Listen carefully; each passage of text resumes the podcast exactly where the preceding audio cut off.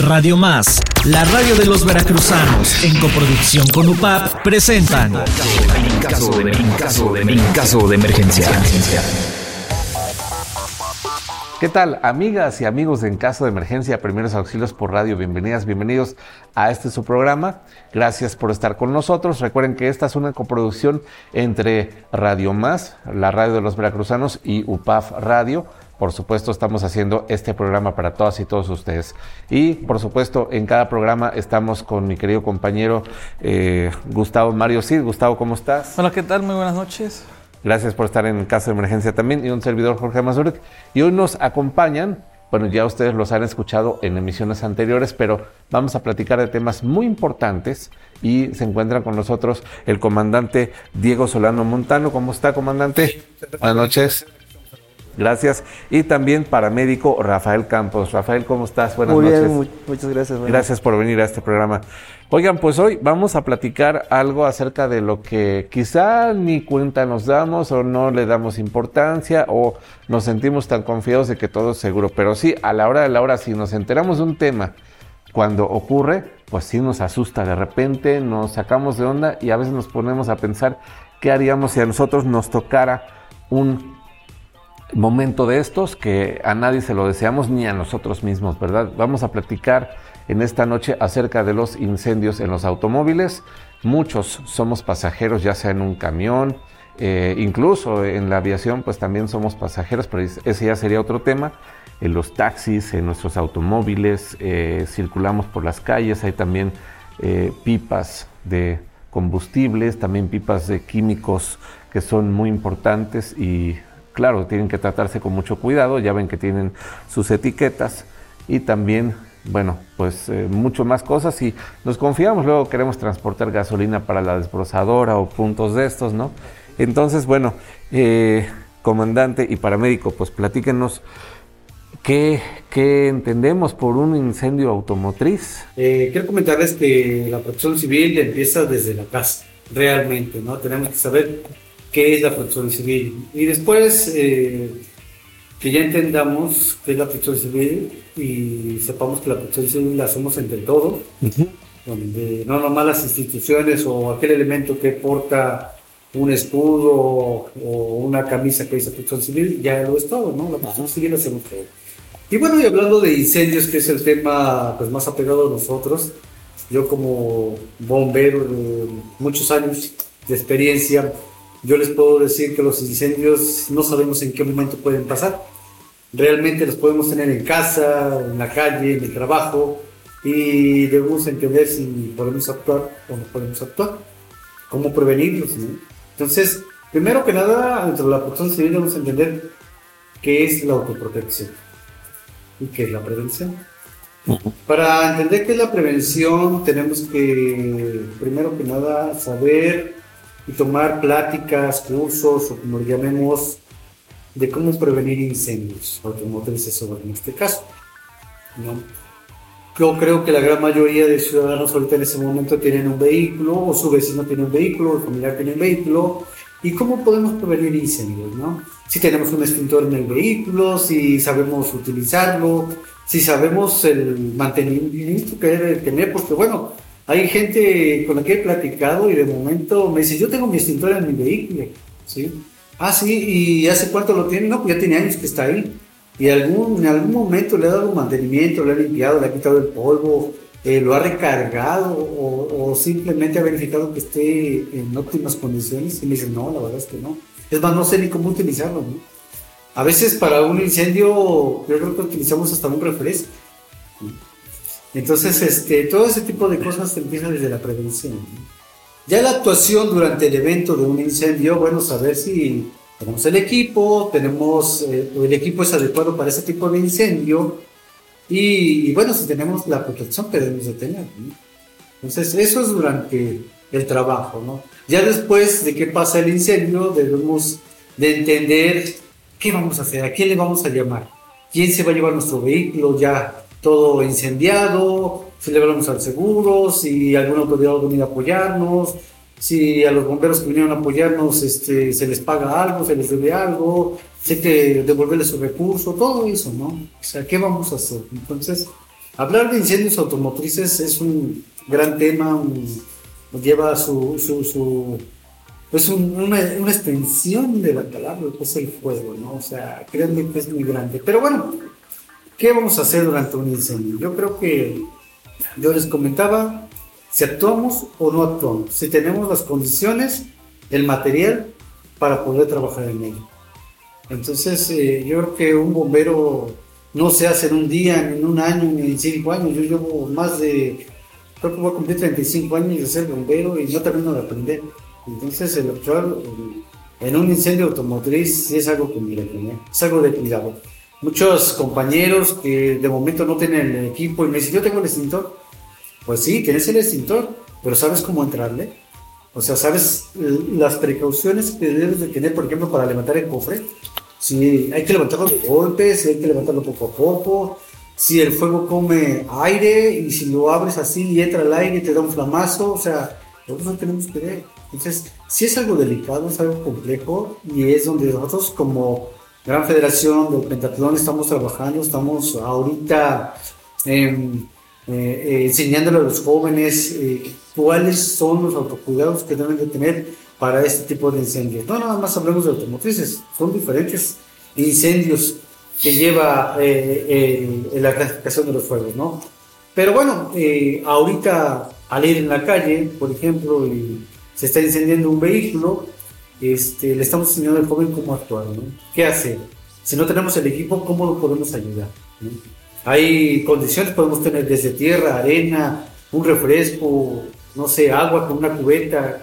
Excelente punto, porque es necesario y no son tan comunes, pero cuando suceden, lamentablemente pueden ser hasta peligrosos para la vida del ser humano. Y también, eh, por ejemplo, si podemos eh, ver desde qué punto se puede originar un incendio. No, eh, no sé si también si son accidentes automotrices que al sentirse un impacto entre uno y otro vehículo o entre un vehículo y algún eh, muro de contención, una piedra en carretera pueda el vehículo incendiarse o también desde el punto de vista de, ustedes, eh, comandante y paramédico, eh, si necesitamos hacer una inspección al, vehículo, por ejemplo, en los asuntos del tema eléctrico, pues sabemos que un auto lleva la batería, que la computadora, y ustedes aquí, ¿qué, recomendarían para las personas que, digamos, salen hacia un viaje, digamos, cercano o, lejano, o, durante qué tiempo se debe de revisar las condiciones del automóvil para que pues no nos agarre por sorpresa un incendio? Claro, debemos entender que toda aquella persona, ciudadano que tiene un automóvil, el tamaño que sea, tiene un cierto mantenimiento. La verdad es que mucha gente a lo mejor tiene la economía o tiene la solvencia, o a veces se nos pasa esa parte, ¿no? De que mañana lo reviso, o después lo reviso, ¿no? Este, y en ese periodo o en ese lapso de tiempo, los cables tienen una durabilidad, la manguera de plástico una durabilidad. Entonces, si no estamos checando periódicamente o ese mantenimiento, no solo vamos al vehículo, no sabemos en qué momento ese cable puede estar un poco pelado, quebrado, o ya se filtró, ya se cortó. Entonces, a lo mejor no manda señal a la computadora, de ahí vienen los cortocircuitos, provocan incendios, ¿no?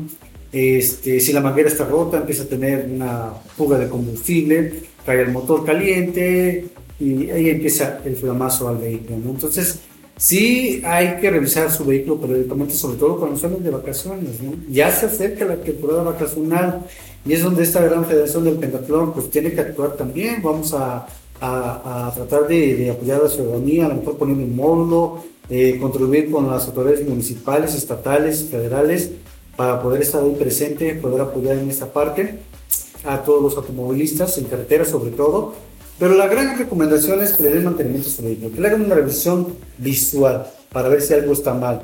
Luego, eh, si el vehículo arranca y está bien, aparte de revisar los aceites, este, niveles de agua y todo ese tipo de cosas, pues bueno, a ver, revisar si nuestra batería por ahí está en condiciones óptimas.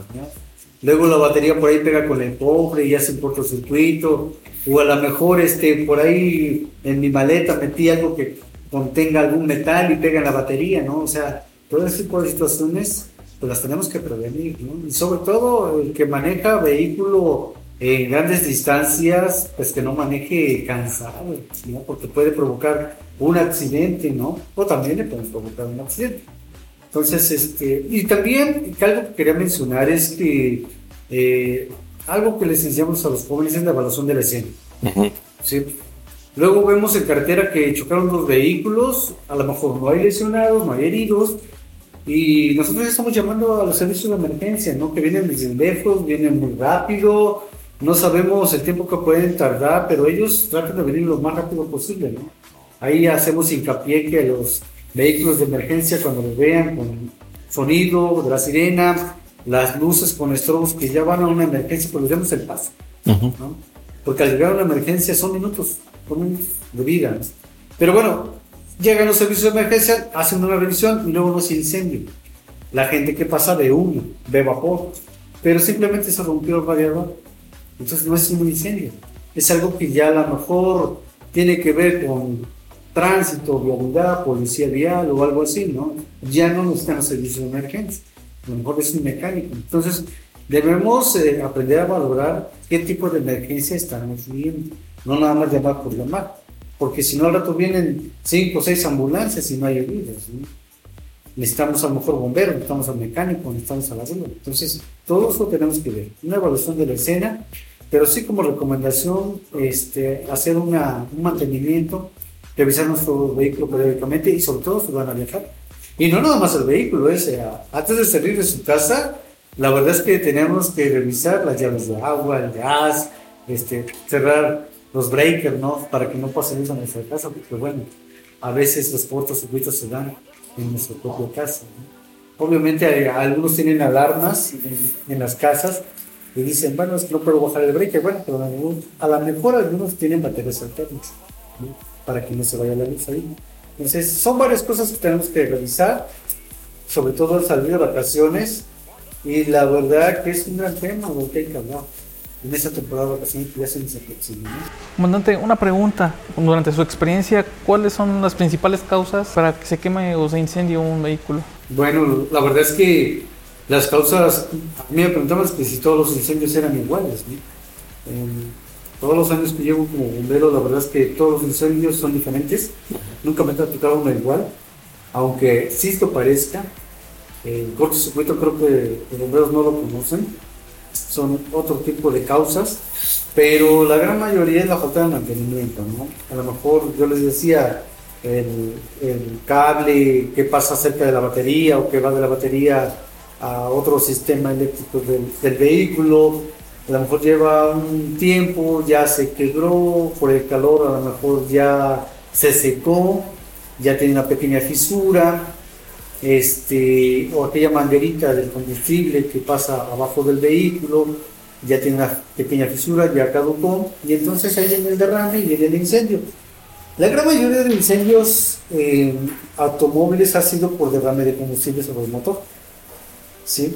Quiero decir que es por la falta de mantenimiento, de hacer cambios de mangueras, este, alguna que otra pieza al vehículo, y es ahí donde provoca el incendio. Pero casi la gran mayoría es por este, derrame de combustible sobre el motor.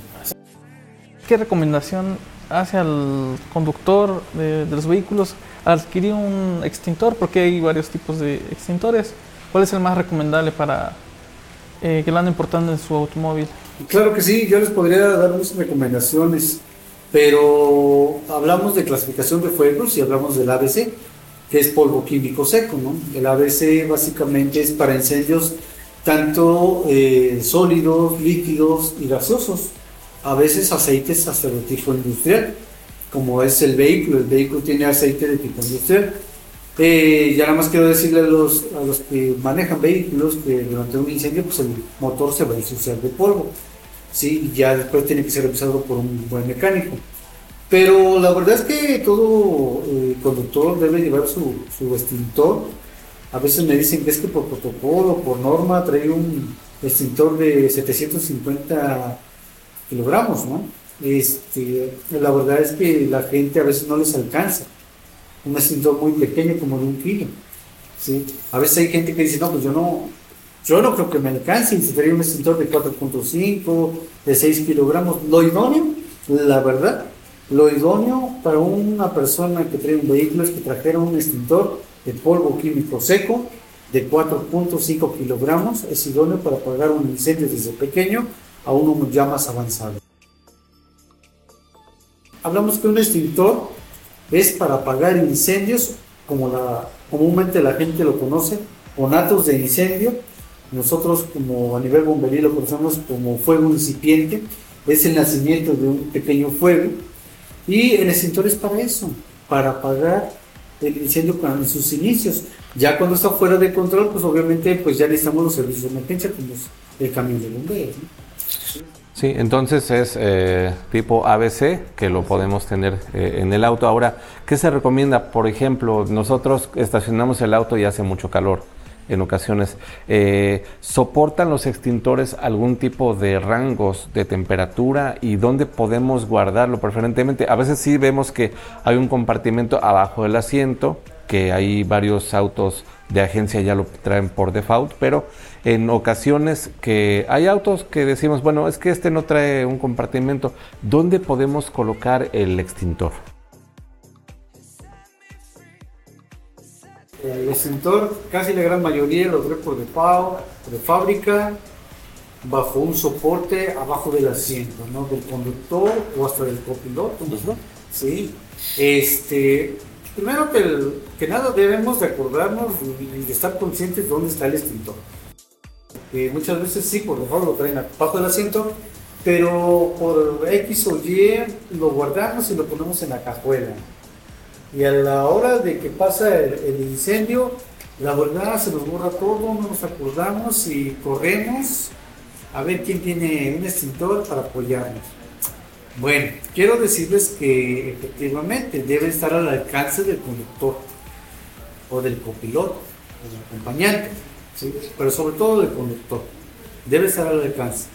Si es un poco más grande, debe estar en un lugar de acercamiento hacia el conductor. Puede ser la cajuela. Nada más que quiero comentar que a veces nos dejamos estacionado el vehículo, lo tenemos con alarma y seguros y se empieza a quemar el vehículo. ¿Qué vamos a hacer? ¿Cómo podemos acercarnos al extintor? Ya es imposible.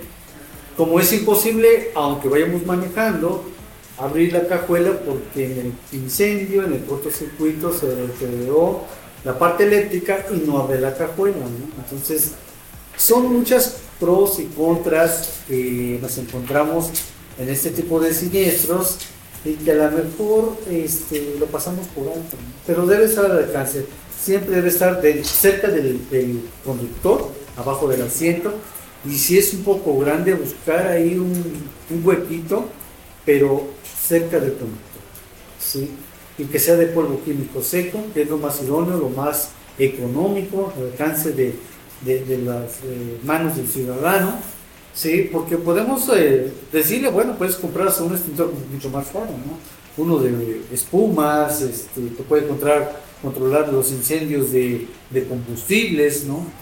Uno de, de, por ejemplo, de CO2, que a lo mejor no te ensucia mucho el motor, apaga la flama y no te deja tanta suciedad, ¿no?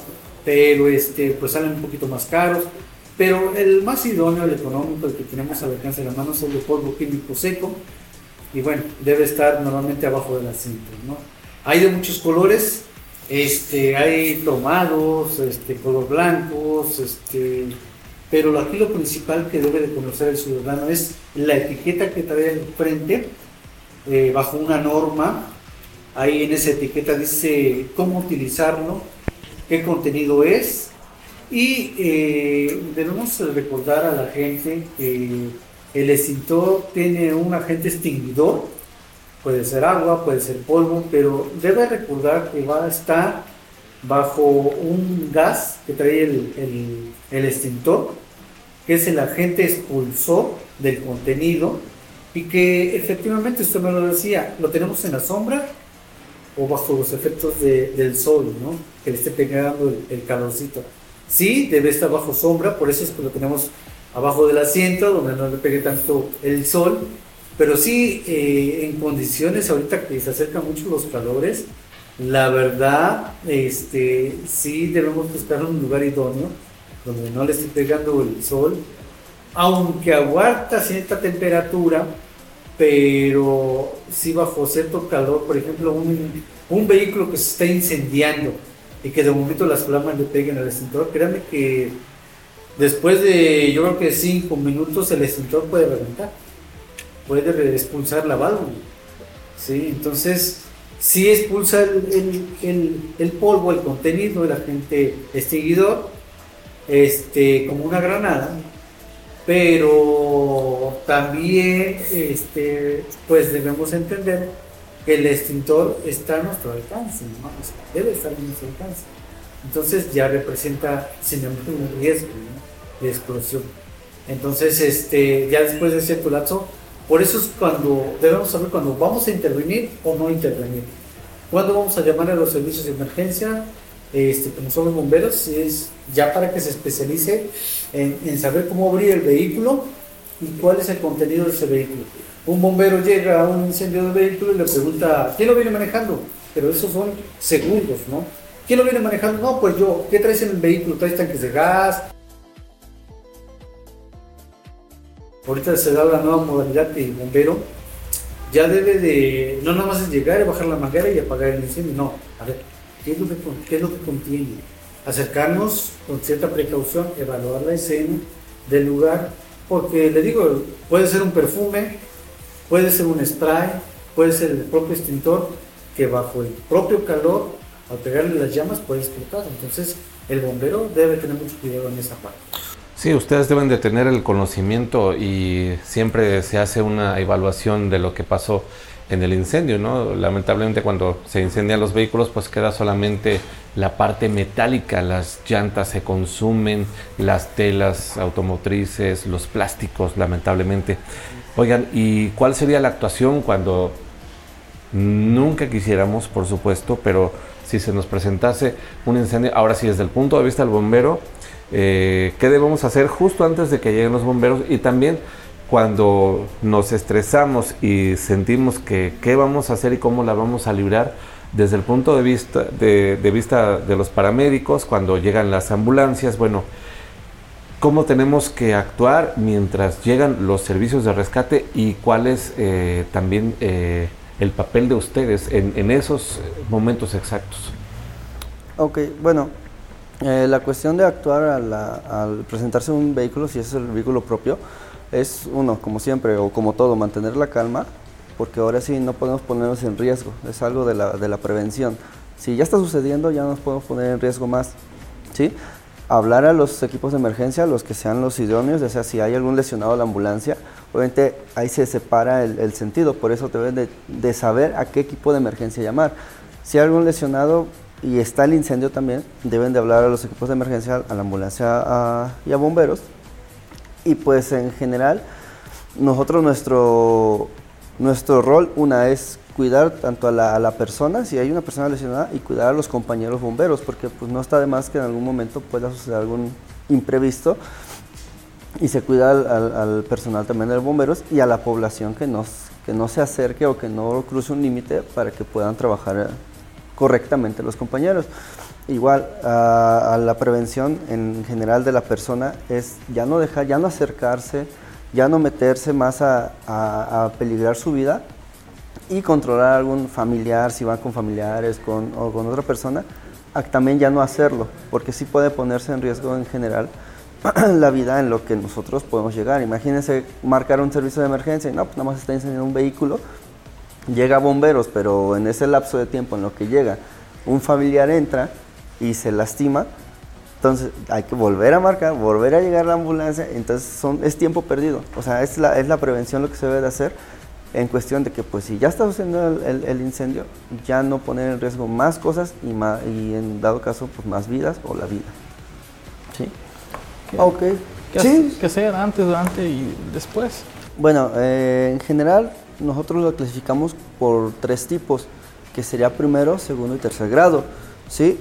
Las, las quemaduras de primer grado normalmente, o la característica de cada una, es de que solamente es el enrojecimiento, puede ser causada por alguna cosa caliente, en este caso podría ser hasta quemada por sol, puede ser una quemadura del primer grado.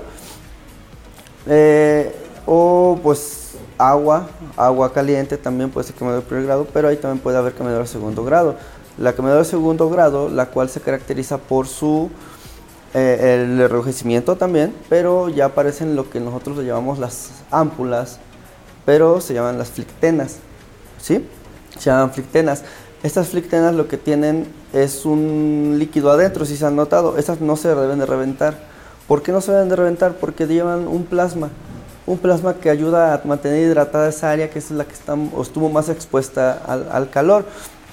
Sí, y la quemadura de tercer grado, la quemadura de tercer grado es muy importante saberla este, identificar, porque es ya cuando la piel ya está carbonizada, ya hay una, ya hay una ruptura de, de todas las capas de la piel, la cual solo, ya, llega hasta el hueso, puede llegar hasta el hueso y ya no hay una sensibilidad como tal. ¿sí? Esas, el tratamiento de la quemadura de primer grado y segundo grado todavía son con agua, con paños húmedos, no directos, eh, por decirlo así, de golpe, sino que por lapso para poder tratarlas. Y la quemadura de tercer grado ya no se trata con agua, porque pues ya es una, un tejido ya carbonizado, solamente se trata con paños secos y para cubrir. Ya dependiendo la extensión de cada una, es como se valora para una hospitalización o una llamada, en este caso, al servicio de emergencias. Si son este, muy, ex, muy extensas, sí necesitan una valoración médica como tal. ¿va? De ahí en fuera, no este el tratamiento que se le puede dar solamente es, es ese en general solamente es ese el que se le, se le dan las quemaduras sí ya este la identificación o, los síntomas de la quemadura son nada más el enrojecimiento en dado caso de segundo grado las ámpulas y la hipersensibilidad que tiene en el primero y segundo grado y como les comento en tercer grado ya no hay una sensibilidad como tal solamente alrededor de la de tercer grado se muestran las otras do, los otros dos grados de las quemaduras. Bueno, pues ya casi estamos llegando al fin de esta emisión de En Caso de Emergencia, pero les hacemos la invitación a que cada martes escuchen el programa de 8.30 a 9 de la noche a través de Radio Más y en UPAF Radio los viernes a las 12 del día se transmite también este programa. Les agradecemos mucho su tiempo, comandante Diego Solano Montano y paramédico Rafael Campos. De verdad, muchas, muchas gracias Gustavo. Gracias también por compartir eh, micrófonos en el programa. Pues muchas gracias y pues pasen ustedes buenas noches en Radio Más, buenas tardes en UPAF Radio. Nos escuchamos la próxima semana.